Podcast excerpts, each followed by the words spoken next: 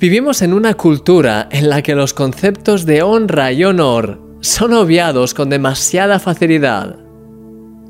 Desde los comentarios que escuchamos en la calle contra los políticos, a las expresiones que usamos en nuestro día a día para catalogar a otras personas, pasando por innumerables programas de televisión cargados de crítica y de cinismo.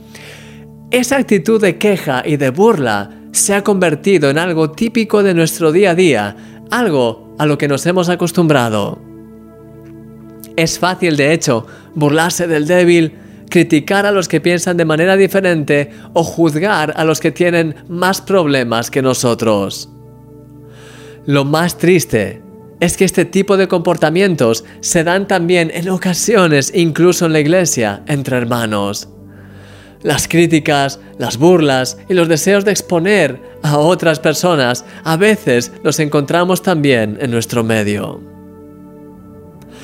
La Biblia dice, honrad a todos, amad a los hermanos, temed a Dios, honrad al Rey. Me encanta la progresión de este pasaje porque combina la honra con el amor e incluso con el temor reverente a Dios para terminar de nuevo con la necesidad de honrar a las instituciones. El verbo honrar tiene implícitas las ideas de respeto, honor e incluso celebración. Dios desea que no participemos de esas formas de deshonra que son tan comunes en el mundo, sino que por el contrario seamos capaces de ver lo mejor en las personas para honrarlas, amarlas, incluso celebrarlas.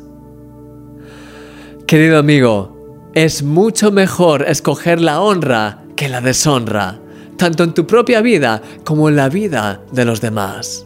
A lo largo de esta semana vamos a analizar el papel tan clave que tiene la honra en nuestra vida y voy a compartir contigo claves que te ayudarán a vivir en ese estilo de vida de honra siempre hacia los demás.